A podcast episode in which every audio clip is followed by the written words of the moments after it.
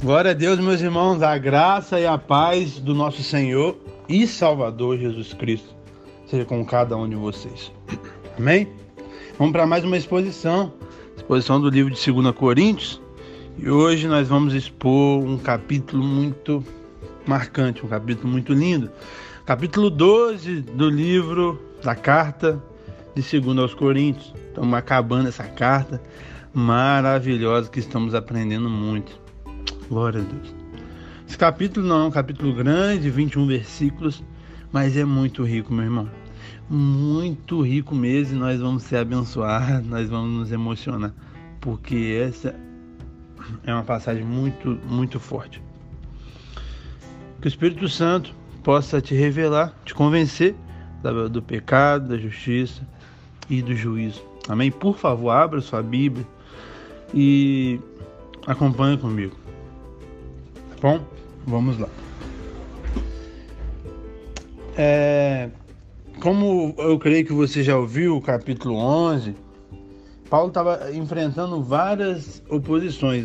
No livro de 2 Coríntios todo ele vai trabalhar isso, mas no capítulo 11 ele trabalha um pouco mais forte. E no capítulo 12 ele vai falar coisas que ele não falaria se não tivesse nessa situação. E aí, no decorrer da exposição, eu vou te explicar é, mais detalhes. É, Paulo só toma uma atitude de revelar algo que ele estava 14 anos guardando, ele já, ele já viveu, foi 14 anos antes e depois que ele escreveu isso. Então ele, ele viveu uma experiência é, esplêndida e ele não queria falar, porque não convém falar. E aqui a gente vai aprender muito com o Paulo e vai quebrar o nosso orgulho, a nossa altivez. Tá bom? A palavra vai nos ferir hoje. É... E ele guardou e ele não ia usar isso porque não convém usar isso. Mas já que a situação estava difícil, os falsos apóstolos estavam atacando ele ferrenhamente. Essa era uma atitude menos pior. Então nós aprendemos aqui que é, pode ter alguns momentos que talvez a gente não vai tomar uma atitude 100% certa, mas vai ser menos pior na situação. Por isso que tudo é conversado, tudo é, tem que ser analisado friamente. Então Paulo não ia revelar isso que ele vai revelar e que a gente vai ver aqui, mas ele revelou por causa é, das acusações que estavam sendo feitas. E que, que acusações eram essas? Os falsos apóstolos, meus irmãos, eles, afirmavam que Paulo não tinha nenhuma experiência tão arrebatadora, tão esplêndida com Deus. Então, Paulo era um falso apóstolo. Então, esse texto que nós vamos ler é mediante essa resposta que Paulo está dando para eles. Amém? Então, vamos ler o versículo 1 para você ver tudo que eu introduzi aqui agora. Olha, está escrito assim: Se é necessário que me glorie, ainda que não convém, olha, olha como eu te falei ele sabia que não convém ele falar das revelações. Não convém isso, porque vai gerar idolatria, vai gerar êxtase das pessoas e tal. Não convém falar isso. Mas eu vou falar porque esses caras estão tá falando que eu nunca tive revelação, esses caras estão enganando a igreja do Senhor, esses caras estão rebaixando eu, que sou um verdadeiro apóstolo, a nada, então eu vou ter que fazer isso. Nesse caso é menos pior eu falar isso. Amém? Então ele fala: ainda que não convém, passarei as visões e revelações do Senhor. Então Paulo, meu irmão, ele foi arrebatado ao paraíso. E ali ele viu a glória do céu. E ele vai falar desse relato, do verso 2 ao verso 4. Vamos ler. Ele fala assim: Conheço um homem em Cristo que há 14 anos foi arrebatado ao terceiro céu. Se no corpo ou fora do corpo, não sei, Deus o sabe. E sei que o tal homem, se no corpo ou fora do corpo, não sei, Deus o sabe, foi arrebatado ao paraíso e ouviu palavras inefáveis, as quais não é lícito ao homem referir. Então, Paulo aqui, na sua humildade, ele é, faz questão de relatar esse fato na terceira pessoa. Ouvi um homem ele não fala eu fui, mas nós entendemos que, que é ele. Mas porque ele faz isso para não chamar atenção para si. para não fazer dessa experiência a marca do seu testemunho, do seu ministério. Paulo só cita de forma forçada, como eu falei aqui, por causa dos falsos apóstolos. E hoje nós vemos pessoas fazendo ministério em cima da revelação que Deus deu. Ah, Deus ressuscitou e a pessoa, na hora de pregar, fala: Ah, eu sou ex-defunto. Meu Deus, para que isso? Ah, é, Deus deu uma revelação. Talvez foi no terceiro céu, como Paulo. Não sei, a gente não pode julgar. Aí a pessoa vai, pregador que foi ao terceiro céu. Para que, gente? Quer se gloriar, quer se achar melhor do que as outras pessoas.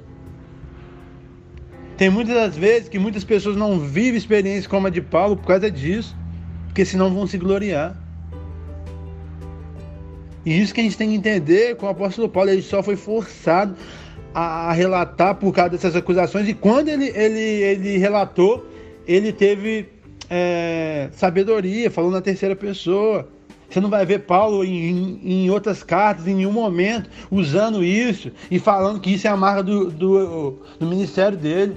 A marca do nosso ministério não é experiências com Deus. A marca do nosso ministério é Deus. A nossa pregação é cristocêntrica. É Cristo que é o Evangelho. As boas novas vêm dele. É tudo sobre ele. É nada sobre nós. João entendeu isso. João Batista entendeu isso. Falou que era necessário que Jesus crescesse e ele diminuir. O qual ele não era digno de desatar as sandálias. Ele falava: Eu não sou o Cristo, eu não sou o Cristo. O João Batista afirmava isso. E hoje nós queremos chamar atenção para a gente, para o Jean, para Fulano, para Ciclano. Não, é tudo sobre ele, tudo é pela graça dele, tudo é pela misericórdia dele, é nada sobre a gente. Amém?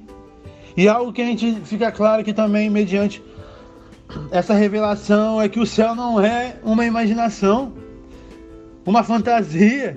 O céu é uma realidade inevitável e também inimaginável. Nós não conseguimos mensurar a plenitude, a exatidão do céu, meu irmão. Nós só sabemos que ele existe, que é verdade e que um dia nós iremos morar lá. Creia nisso, se deleita nisso, que as escrituras já nos dão respaldo de imaginar que é algo maravilhoso, mas independente da nossa imaginação, o céu é muito melhor do que a gente imagina. E Paulo fala do terceiro céu. E o que seria esse terceiro céu? O primeiro céu é aqui, a atmosfera onde você vê. O segundo céu é o espaço sideral. E o terceiro céu, aí sim, é a morada de Deus. Que revelação tremenda. Que algo esplêndido. Meu Deus, como que deve ter sido isso? Mas, entretanto, todavia, há um perigo nas visões. E aí Paulo vai falar aqui no verso 5 e 6, vem comigo. De tal coisa me gloriarei, não porém de mim mesmo, salvo nas minhas fraquezas. Pois se eu vier a gloriar-me, não serei nécio, porque direi a verdade. Mas abstenho-me para que ninguém se preocupe comigo mais do que em mim vê ou de mim ouve. Os falsos apóstolos, meus irmãos, eles se gloriavam em suas experiências. Mas Paulo não aplaude a si mesmo. Ele não busca a glória para o seu próprio nome. Como eu falei, Paulo não tinha intenção de contar isso. Por isso que ele guardou isso há 14 anos e só contou mediante uma necessidade, meu irmão. Olha o coração de Paulo, esse tem que ser o nosso coração. Nós não temos que é, contar experiências, coisas é, que nós vivemos com Deus, horas de estudo, horas de oração, se não for para a glória de Deus, se for para me gloriar o Jean, ah, então o Jean fica 20 horas estudando. Isso vai glorificar Deus? Se for glorificar Deus, amém. Mas se não for, se for glorificar o Jean, não fala nada disso. É isso que Paulo, por isso que Paulo guardou e não ia contar, só contou mediante essa necessidade. E a partir do verso 7, ao verso 10, Paulo vai falar do seu sofrimento. E é isso que eu e você nós temos que entender. Porque depois da glória, meu irmão, vem a dor. Depois do êxtase, vem o sofrimento. Paulo aqui faz uma transição das visões celestiais para o espinho da carne. E Deus faz isso. Deus sabe fazer isso. Deus sabe equilibrar, meus irmãos, em nossa vida as bênçãos e os fardos, o sofrimento e a glória. Saiba que tudo isso vai acontecer na nossa vida. Deus não vai deixar você só sofrer e também Deus não vai deixar você só passar por momentos bons. Vai ter bênção, vai ter processo, vai ter dias maus, vai ter dias bons. Sempre a gente vai receber algo e sempre é pela graça porque a gente não merece nada. E às vezes nós vamos passar por dias difíceis, anos difíceis, meses difíceis, não sei o tempo. Só sei que nós vamos passar por essas duas coisas, coisas boas e coisas ruins. Deus equilibra. Para a gente não sofrer demais e morrer por causa do nosso sofrimento. E para a gente também não se gloriar demais e achar que nós somos é, a pessoa mais importante entre 8 bilhões, 8 bilhões de pessoas no mundo e Deus só ama a gente, só nos abençoa, não. Deus vai equilibrar na nossa vida. E o sofrimento, meu irmão, é inevitável. É impossível passar pela essa vida sem sofrer. E o verso 7 vai falar desse sofrimento. Vem comigo. Está escrito assim: E para que não me ensoberbecesse com a grandeza das revelações, foi-me posto um espinho na carne, mensageiro de Satanás, para me esbofetear, a fim de que eu não me exalte. Então, o espinho da carne. Ao longo da história da igreja, vários teólogos muito bons para a glória de Deus passaram nessa vida, alguns estão vivos, a maioria já morreu. Nenhum deles chegaram numa conclusão unânime de o que seria esse espinho na carne. Mas nós temos aqui algumas teses, algumas possibilidades. Alguns falam que são perturbações espirituais, tentação e opressão demoníaca. Eu não acredito nessa.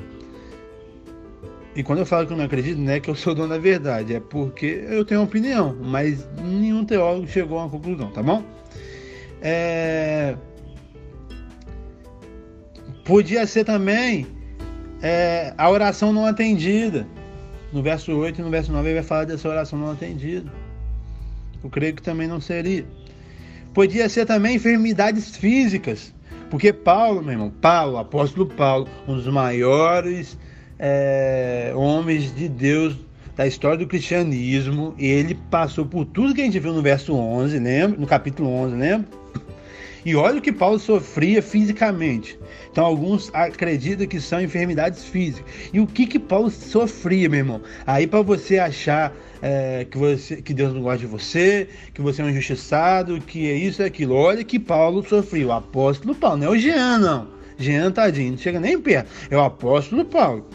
Ele sofria de epilepsia, ele sofria de enxaqueca muito forte, ele tinha febres muito grandes, ataque de febre que provinha da malária. Ele tinha gagueira, então ele era gago. E ele tinha deficiência visual. E Deus usou esse rapaz. E você acha que ele não vai te usar porque você tem talvez ansiedade? Porque você é depressivo? Meu irmão, um dos maiores pregadores, o príncipe dos pregadores do século XIX, Charles Haddon Spurgeon. Ele sofreu quase a vida toda com uma depressão severa. E mesmo assim ele foi um dos maiores pregadores. Meu irmão, você vai ver aqui mais para frente que Deus se aperfeiçoa na nossa fraqueza. Não é porque a gente é, passa por alguma doença que nós não somos de Deus, igual esse evangelho triunfalista que existe, que se você está doente, você é do inferno, não tem nada a ver. Nós cremos que Deus cura sim, nós cremos que Ele levou sobre si nossas enfermidades, nós vamos orar. Mas se acontecer de não ser curado, a gente vai continuar pregando, a gente vai continuar vivendo do mesmo jeito. E Deus não deixou de nos amar, entenda isso. Entenda isso. Paulo, ó, sofreu epilepsia, não sei é, o que, que, é isso na prática, o que eu sei o que, que é epilepsia, o que é sofrer com isso. Eu nunca tive, glória a Deus. Eu não sei, enxaqueca eu nunca sofri, ataques de, de febre eu nunca sofri, gago eu, eu nunca fui, sou meio fã, mas gago não. E deficiência visual eu, eu, eu tenho, eu preciso usar óculos, não sei se é uma deficiência em si, mas, mas hoje eu tenho óculos. Na época dele eu creio que nem existia óculos. E mesmo assim ele escreveu a maioria dos livros do, do, Novo Testamento. Mesmo assim, ele pregou no mundo todo daquela época. Mesmo assim, ele não ficou de mimimi, de falando, ah, eu sofro, Deus não me ama. Não, mesmo assim, ele viveu para a glória de Deus. Mesmo assim, ele teve contentamento, porque ele sabia se gloriar na fartura, na escassez. Mesmo assim, ele viveu para a glória de Deus. Entenda isso, meu irmão. Por favor, entenda isso. Entenda isso. Ore. Não se acostume e aceite, é uma doença. Não se trate, ore. Mas não pare por causa disso. Não ache que Deus não gosta de você por causa que está passando sobre isso. Amém? E a outra é perseguição e oposição. Eu creio que seja essa. É, até mediante o que ele está tratando, que ele está tratando de oposição dos falsos apóstolos. Ele tratou o livro todo é, de 2 Coríntios, mais especificamente o capítulo 11, capítulo 12. Em outras cartas ele vai tratar sobre isso, então eu creio que o espinho da carne de Paulo era essas é, oposições e perseguições. Amém? E o sofrimento, meu irmão, ele é indispensável. E por que ele é indispensável? Por quatro motivos. E o primeiro motivo como a gente acabou de ler, é para evitar o ensoberbecimento, para nossa soberba cair por terra. O espinho da carne, meu irmão, de Paulo, ele impediu ele de se gloriar. E o que, que o sofrimento faz comigo com você, meu? O sofrimento nos põe no nosso devido lugar. Ele quebra a nossa altivez.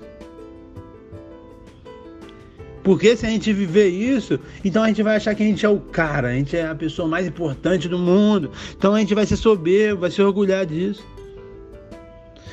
E o que é mais interessante é que o próprio Deus é quem que matricula Paulo na escola do sofrimento. Deus que fez isso, meu irmão. Então esse sofrimento que talvez você está passando, talvez foi Deus.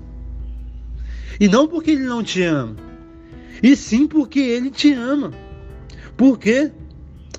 O propósito do sofrimento não é a nossa destruição, meu irmão, mas é a nossa qualificação para o desempenho do ministério. O sofrimento te caleja, o sofrimento te fortalece, a prova te aprova. Então, olhe para o sofrimento que você está passando hoje não culpe a Deus, não se queixe a Deus, não fica triste com Deus. Entenda que tudo isso é para o seu crescimento, para a sua qualificação. Para você não ficar soberbo, porque você tem 20 anos de cristianismo, 10 anos de cristianismo, leu a Bíblia já uma vez toda. Não, gente não tem é, motivo para ser soberbo em nenhum momento. Tudo é pela graça e misericórdia dele. O sofrimento é indispensável também, porque ele gera dependência constante de Deus. Vamos ler o verso 8. Por causa disso, três vezes pedi ao Senhor que afastasse de mim. O sofrimento aqui, meu irmão, ele levou Paulo à oração. O sofrimento, meu irmão, ele nos mantém de joelho diante de Deus. Para a gente ficar de pé diante dos homens. Eu não sei o que você está passando, o que você está orando. Mas se você passar 40 anos orando a Deus e não tiver nenhuma resposta, já teria valido a pena. Por quê? Porque você passou 40 anos em comunhão com Deus e na dependência dEle. Então o sofrimento nos leva à oração, nos leva à dependência. Talvez se estiver dando tudo certo na sua vida, você nem vai lembrar de orar, não vai nem lembrar da palavra. Então tem hora que o sofrimento nos leva para um lugar que a gente nunca deveria ter saído, que é o lugar da intimidade, que é o lugar da dependência do Senhor. No sofrimento, quando você não tinha um real, você pedia tudo para o seu pai, me dê sabedoria para usar esse um real. Hoje, talvez você prosperou, você é um empresário, você tem um, uma remuneração boa no seu trabalho, mesmo sendo contratado, e aí hoje você ganha bem e tá nem aí para Deus. Não honra Deus com seus bens, não ajuda o próximo. Não viva para a glória dele. A bênção virou maldição. Porque antes é, você não tinha nem emprego, então você se dedicava a Deus. Hoje você tem emprego, então você não dedica a Deus, não se dedica à sua família, não se dedica a nada, só o seu trabalho, só a mamão. Então, o sofrimento é inevitável porque gera essa dependência de Deus nos leva ao lugar da oração, que é o lugar que a gente nunca deve sair, mesmo nos momentos mais felizes ou mais tristes, nós temos que permanecer nesse lugar de oração. Oração e a palavra são vital para o cristão. Aleluia. O sofrimento é indispensável pelo terceiro motivo, para mostrar a suficiência da graça de Deus. Aleluia. Olha o que o verso 9 vai falar. Então, ele me disse: A minha graça te basta, porque o poder se aperfeiçoa na fraqueza. De boa vontade, pois, mais me gloriarei nas fraquezas, para que sobre mim repouse o poder de Cristo. Aleluia! A graça de Deus, meu irmão, ela é melhor do que a vida. A graça de Deus é que nos capacita a enfrentar vitoriosamente o sofrimento. Aleluia. Nós não devemos, meu irmão, orar para ter uma vida fácil. Nós devemos orar para sermos homens e mulheres capacitados pela graça do Senhor. É ela que nos capacita. É ela que faz a gente se aperfeiçoar. É ela que nos ajuda a vencer tudo e todas as coisas.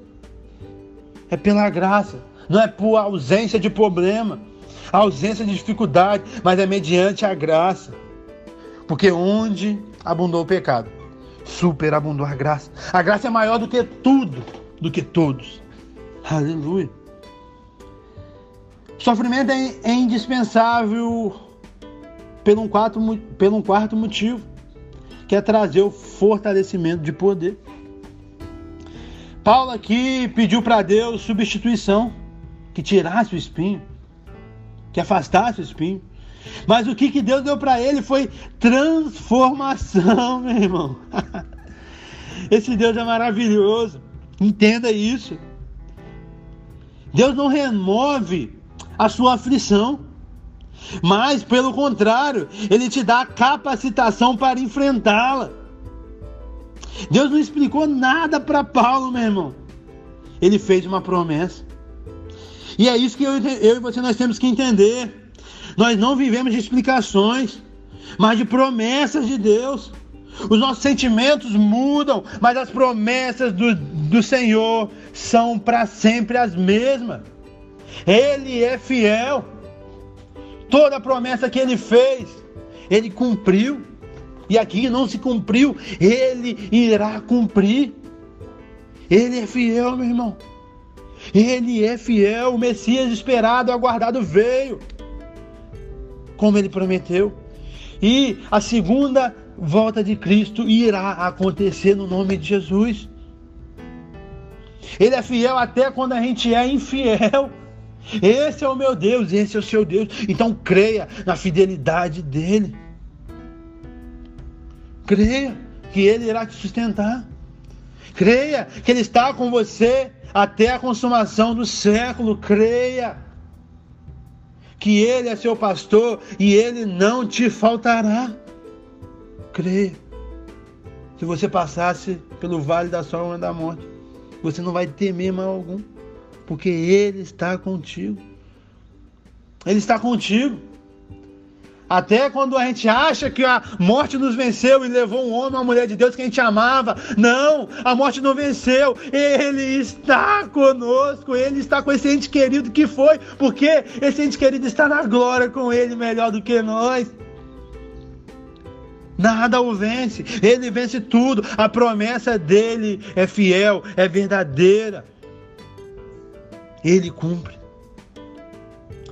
E o sofrimento, meu irmão, ele é pedagógico. Pedagógico é algo ensinável. Pedagogia, a arte de ensinar. E dentro dessa, dessa pedagogia do ensino do sofrimento, Deus tem um propósito divino em cada sofrimento. Então, o, que eu passo e o que você passa talvez não é a mesma coisa. Ou talvez pode ser a mesma coisa em si, de dificuldade, mas o propósito talvez é diferente. É Deus que sabe. Amém? É possível, desculpa, é possível que Deus é, resolva nos revelar o, o, o, propósito do nosso sofrimento. Como ele revelou para Paulo, no caso de Paulo, ele, ele revelou para evitar que Paulo se tornasse orgulhoso. Mas ou talvez ele não revele, e tudo bem, como ele não revelou para Jó. Jó passou tudo que ele passou e Deus não revelou para Jó e, e acabou. Amém? Algo muito lindo que, que eu percebo aqui e nas escrituras é que Deus, ele nunca nos repreende, nunca fica triste se a gente perguntar ou se a gente pedir qualquer coisa para ele, até que se remova o sofrimento. Talvez ele não vai fazer, talvez ele não vai remover porque não é bom para você, mas ele não vai ficar triste com você. Você não vê Paulo falando que Deus ficou triste com ele. Por quê, meu irmão? Deus entende a nossa fraqueza. Ele nos criou. Cristo se fez carne, então ele sentiu o que a gente sente.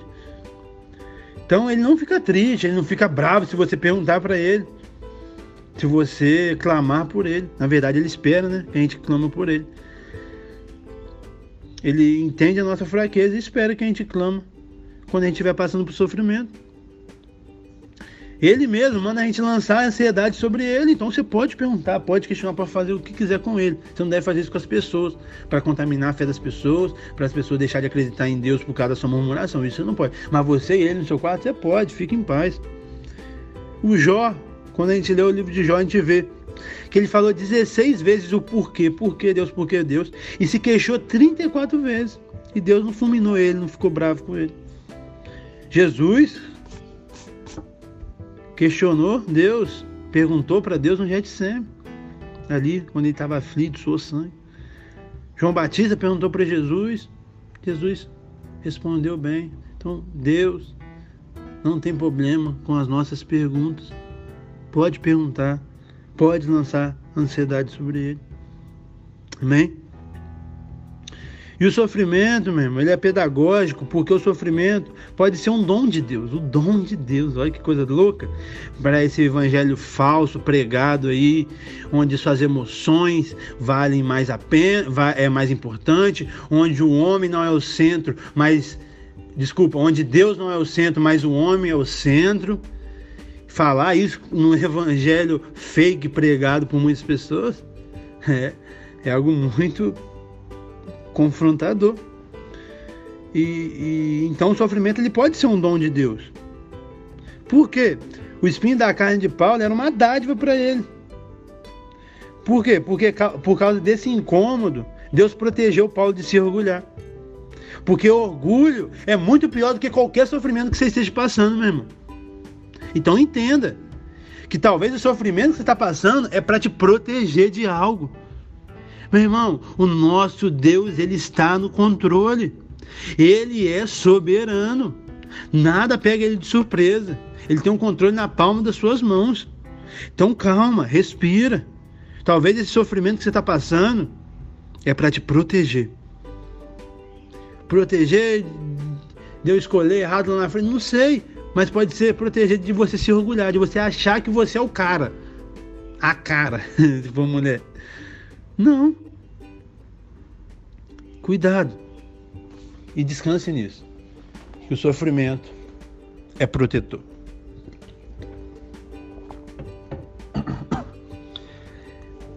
O sofrimento é pedagógico porque Deus é, ele nos conforta em nossas adversidades. A resposta de Deus para Paulo não era o que o Paulo esperava. nem queria, mas é o que ele precisava, entenda isso. O que Deus tem respondido para você, mediante as suas orações, mediante as sagradas escrituras, te ferindo com a Bíblia, talvez não é o que você quer, mas o que você precisa. Então descanse nisso. Pare de dar murro em ponta de faca. Sofrimento é pedagógico, então nós aprendemos que a graça de Deus é suficiente nas horas do sofrimento. Deus, como eu falei, ele não deu o que Paulo queria. Na verdade, Deus deu o melhor. Deus não tirou o espinho. Mas Deus deu o melhor. O que é o melhor? É a sua graça. A graça do Senhor é melhor do que tudo. Melhor do que esse sofrimento. A graça é suficiente. E o sofrimento é pedagógico para a gente entender que a nossa alegria não se baseia na circunstância. Vamos ler o, cap... o verso 10. Paulo vai falar assim: pelo que sinto prazer nas fraquezas, nas injúrias, nas necessidades, nas perseguições, nas angústias por amor de Cristo. Porque quando eu sou fraco, então é que sou forte. Meu irmão, a nossa alegria não se baseia nas circunstâncias. Há pessoas hoje que talvez você até conhece que são infelizes, mesmo tendo tudo. Tudo mesmo, dinheiro, casamento, filho, isso, aquilo que são infelizes. E há outras pessoas que são felizes não tendo nada. Tem pessoas que ganham menos de um salário mínimo, mesmo. moram na casa de pau e de madeira. De pau de madeira, é a mesma coisa. De pau e de barro, não sei. Muito humilde e é feliz porque tem Jesus. A nossa felicidade está em Cristo, não está nas coisas. E isso é algo maravilhoso. Porque nada pode roubar a nossa alegria. Aleluia, glória a Deus. E olha que coisa confrontadora para a teologia do coach, esse falso evangelho do inferno que está sendo pregado em nossas igrejas. Eu, o verso 10: Sinto prazer nas fraquezas, nas injúrias, nas necessidades, nas perseguições, nas angústias Hoje é pregado que as emoções do homem, que o homem no centro, que o homem, o homem, o homem, o homem, o homem, o homem, você é mais importante que tudo. E aí fala que você não pode sofrer, que você tem que isso, você tem que aquilo. E aí a Bíblia fala que tem prazer nas fraquezas, nas injúrias, nas necessidades, nas perseguições. Meu irmão, vamos ler a Bíblia para a gente não cair nas balelas dos falsos profetas, por favor. E o sofrimento ele é passageiro, meu irmão. Como eu falei já anteriormente. É por um tempo. Mas não é sempre. O sofrimento pode ser breve, mas o consolo é eterno. A dor vai passar e o céu jamais passará. O seu sofrimento, meu irmão, ele pode ser de 100 anos, não sei. E você morrer com 101, com um ano sem sofrimento. Mas você vai viver uma eternidade sem dor, sem choro, sem tristeza, sem sofrimento, só com alegria e prazer. Entenda isso, que a dor e o sofrimento passa. Mas o céu e o consolo são eternos. Ele enxugará todas as lágrimas. Aleluia, glória a Deus. E aí, mediante isso tudo que a gente já gastou meia hora falando, agora vamos correr um pouco mais, que Paulo vai dar aqui as credenciais do seu apostolado, do verso 11 ao 13, vem comigo. Está escrito assim: Tenho me tornado insensato, a isto me constrangestes. Eu devia ter sido louvado por vós, por quando em nada fui inferior a esses tais apóstolos ainda que nada sou, pois as credenciais do apostolado foram apresentadas no meio de vós, com toda a persistência, por sinais, prodígios e poderes miraculosos, porque em que tendes vós sido inferiores às demais igrejas, senão neste fato de não vos tenho sido pesado? Perdoa-me essa justiça. Então, Paulo apresenta aqui suas credenciais. E as credenciais do apostolado de Paulo era por meio de sinais e prodígios. Um dos sinais de um apóstolo era isso. que tenha visto Jesus em vida, e Paulo viu em Atos capítulo 9, e era confirmado com atos é, e prodígios.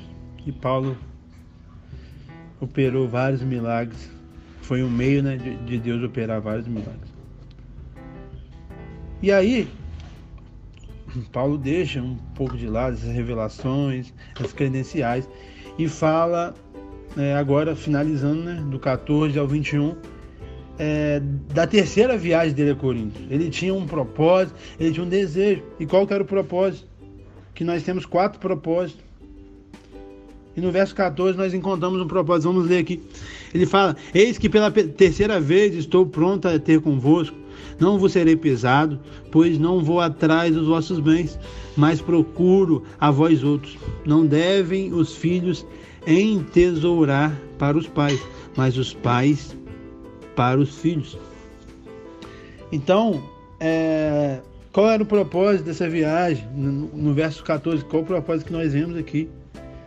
É demonstrar que, que ele buscava o bem espiritual dos crentes e não o dinheiro dele. Isso é a característica de um líder que não busca dinheiro. Claro, o dinheiro é necessário para o avanço da obra de Deus. O dízimo, a oferta são bíblicos, são contemporâneos, com certeza. É, o obreiro merece ser remunerado, com certeza eu defendo isso. Quem me acompanha aqui sabe disso da minha posição mas um líder que ama as pessoas, não está preocupado porque ela é uma dizimista, é, grande ou pequena, que é um ofertante, não, está preocupado com elas. A contribuição vai ser consequência. E isso que Paulo traz aqui. Estava preocupado com os crentes, não com o dinheiro que eles poderiam proporcionar. E esse é o meu coração, e esse tem que ser o coração de vocês, de cada líder que está me ouvindo, cada pastor que está me ouvindo. Tem que ser pelas vidas e não porque ela pode proporcionar para você, não é um, algo interesseiro. Amém? Verso 15. E eu de boa vontade me gastarei e ainda me deixarei gastar em prol da vossa alma. Se vos amo, serei menos amado? Então, o segundo propósito aqui era demonstrar sua prontidão em se gastar, em se fadigar em favor de cada crente. Essa é outra característica de um líder.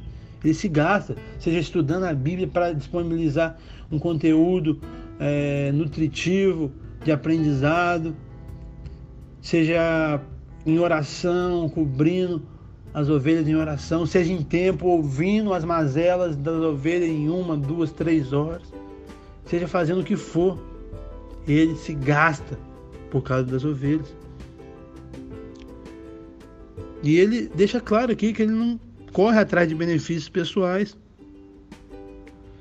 mas luta para que os crentes é, sejam enriquecidos na graça de Deus. Aleluia. Do verso 16 ao 18 nós vemos outro propósito. Vamos ler. Pois seja assim, eu não fui pesado, porém sendo astuto, vos prendi com dor. Porventura vos explorei por intermédio de algum daqueles que vos enviei? Roguei a Tito e enviei com ele outro irmão. Porventura Tito vos explorou? Acaso não tenho andado no mesmo espírito? Não seguimos nas mesmas pisadas? Então Paulo aqui é, demonstra que seu, um dos propósitos de ir lá né, era demonstrar que os seus cooperadores eram tão íntegros financeiramente, é, em caráter como ele. Isso era algo que Paulo queria trabalhar ali naquela igreja. E o quarto, Paulo demonstrava uma preocupação com o estado espiritual dos crentes. Vamos ler aqui o 19 e o 20. Está escrito assim: Há muito tempo pensai que estamos desocupando convosco, falando em Cristo perante Deus, e tudo, ó amado, para a vossa edificação. Temo, pois, que indo ter convosco, não vos encontre na forma em que vos quero, e que também que me ache diferente do que espereis, e que ache entre vós contenda, inveja, iras, porfias, detrações, intrigas, orgulhos e tumultos. Então Paulo ele tinha essa preocupação é, na área dos relacionamentos, nós vemos aqui no verso 20, muitas coisas estavam acontecendo e Paulo tinha essa preocupação, então ele queria ir lá tratar isso. Tudo aqui de, de relacionamento. Contenda, fazer panelinha, né? inveja, sabe, se irar, porfia, briga, intrigas, orgulho, tudo é na área do relacionamento. Que tava, Paulo estava sentindo isso, ele queria ir lá para resolver isso. E na área da pureza sexual, no verso 21, ele fala: Receio que indo outra vez ao meu, o meu Deus me humilhe no meio de vós e que eu venha chorar por muitos que outrora pecaram e não se arrependeram da impureza, prostituição e lascívia que cometeram. Então, é, o problema que Paulo tratou na carta de 1 Coríntios, que ele está tratando na segunda, infelizmente estava acontecendo ainda, que era impureza sexual, prostituição, lascívia. E o que Paulo ficava mais triste não era com a prática em si mesmo, a prática sendo errada, sendo triste também, mas era com não arrependimento. Por quê, meu irmão? Você cometeu um pecado, está errado, não está certo. E e a igreja não tolera, a igreja não aceita, a igreja prega contra. Mas o pior do que cometer o pecado é não se arrepender de ter cometido, é achar que não é pecado, é achar que está tudo bem, é isso que nós erramos. Muitas pessoas erram nisso, de, de viver uma vida pecaminosa, de cair talvez num ato, nem era uma vida, mas era um ato, e não se arrepender, achar que, ah, não, Deus conhece meu coração. Não, meu irmão, se é pecado mediante a Escritura, se arrependa, e isso que entristece um líder alguém que pecou em si. Amém. Vamos, vamos é, levantar e vamos reestruturar de novo. Mas você tem que se arrepender. Senão não tem como a gente trabalhar para ajudar isso. Amém? Então, meu irmão, essa foi a exposição do capítulo 12. Que capítulo rico, né? Ele me emocionou, ele me fortaleceu, ele me feriu. Espero que tenha acontecido mesmo com você. Amém? Que você possa continuar firme no nosso propósito, não deixar as escrituras sempre ouvir os nossos áudios é, envia para as pessoas, para os grupos, para as mais pessoas serem abençoadas. Se você está ouvindo esse áudio no WhatsApp, é, nós temos ele também disponível no Spotify e lá tem todos os áudios desde Mateus até esse agora, né? E a gente nós vamos a, nós vamos para a glória de Deus até Apocalipse. E se você está no WhatsApp, vai lá, compartilha de lá, compartilha esse daqui também nos grupos. E você está no Spotify já, Deus abençoe sua vida e compartilha esse link também com outras pessoas para serem abençoadas. Amém? Muito obrigado por você chegar até aqui ouvir 42 minutos de estudo de aprofundamento das Escrituras. Isso revela que você ama a Deus, isso revela que você quer conhecer mais a Ele, isso revela que você não quer ser enganado por falsos profetas e falsos mestres. Deus te abençoe. Saiba que Deus está no controle e o sofrimento é pedagógico, não é para sua destruição, e sim para o seu fortalecimento e para a sua qualificação. Que Deus te abençoe. Tchau, tchau.